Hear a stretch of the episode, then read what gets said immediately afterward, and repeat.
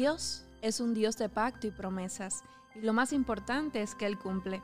Josué lo experimentó diciendo en Josué 21:45, ni una sola de todas las buenas promesas que el Señor le había hecho a la familia de Israel quedó sin cumplirse. Todo lo que él había dicho se hizo realidad.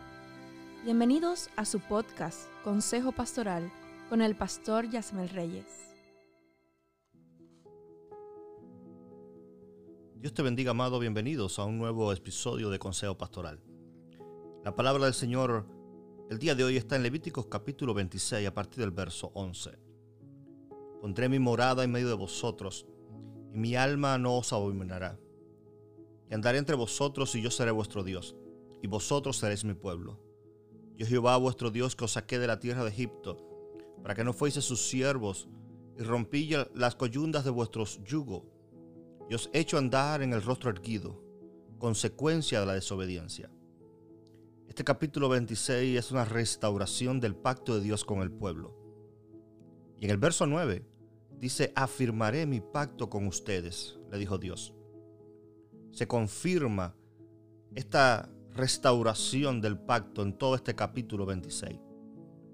Al mismo tiempo se explican las consecuencias de la desobediencia pero también las prometidas bendiciones de la obediencia. Dios ha redimido al pueblo de la esclavitud y solo Él debe ser adorado. El Señor les ha revelado su voluntad. El más alto propósito del pacto se revela en que a través de la obediencia y la santidad del pueblo, Dios caminará entre ellos y los apartará para ser suyos, para que Él sea su Señor. Pero solo imaginen el verso 13 el gozo de un esclavo cuando es dejado en libertad. Dios sacó a los hijos de Israel de una amarga esclavitud y les dio la libertad y la dignidad. Pero también nosotros somos liberados cuando aceptamos el pago que hizo Cristo para redimirnos de la esclavitud y del pecado. Ya no necesitamos escondernos de vergüenza por nuestros pecados pasados, sino que podemos caminar con dignidad porque Dios ha perdonado y Dios se ha olvidado de ellos. Pero así como los israelitas todavía corrían el riesgo de regresar a una esclavitud mental, hoy tú y yo, amado, necesitamos estar alertas de la tentación de regresar a nuestros patrones pasados de pecado, de repetir los mismos errores y tropezar con las mismas piedras. En este verso 13, especialmente, vemos a un Dios dispuesto a restaurar su conexión y su pacto con la gente. Pero también vemos a un Dios que les recuerda una gran verdad. Les recuerden que yo los saqué. Recuerden que la libertad que hoy disfrutan y gozan proviene de mí. Yo los saqué para que ya no fueran siervos de ellos, para que ya no fueran siervos del pecado y de la esclavitud, pero mira, mira, amado, esta parte conmigo. Dios le dice, yo rompí las ataduras de vuestros yugos. Aquello que lo tenían a ustedes sometidos, aquello que los tenían esclavizados con su cabeza mirando hacia abajo en señal de derrota y humillación. Ahora yo desato, ahora yo rompo. Ahora yo he logrado que ustedes caminen con el rostro erguido. Levanta tu cabeza.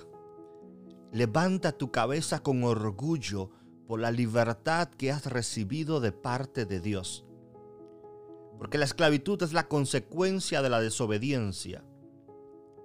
Pero la presencia de Dios trae que se quebrante el yugo y trae nuevas oportunidades de restauración para ti y para mí. Levanta hoy tu cabeza donde quiera que estés. Levanta tu cabeza en fe diciendo, no voy a volver a ser derrotado y consumido por el pecado. Yo no sé lo que estás pasando.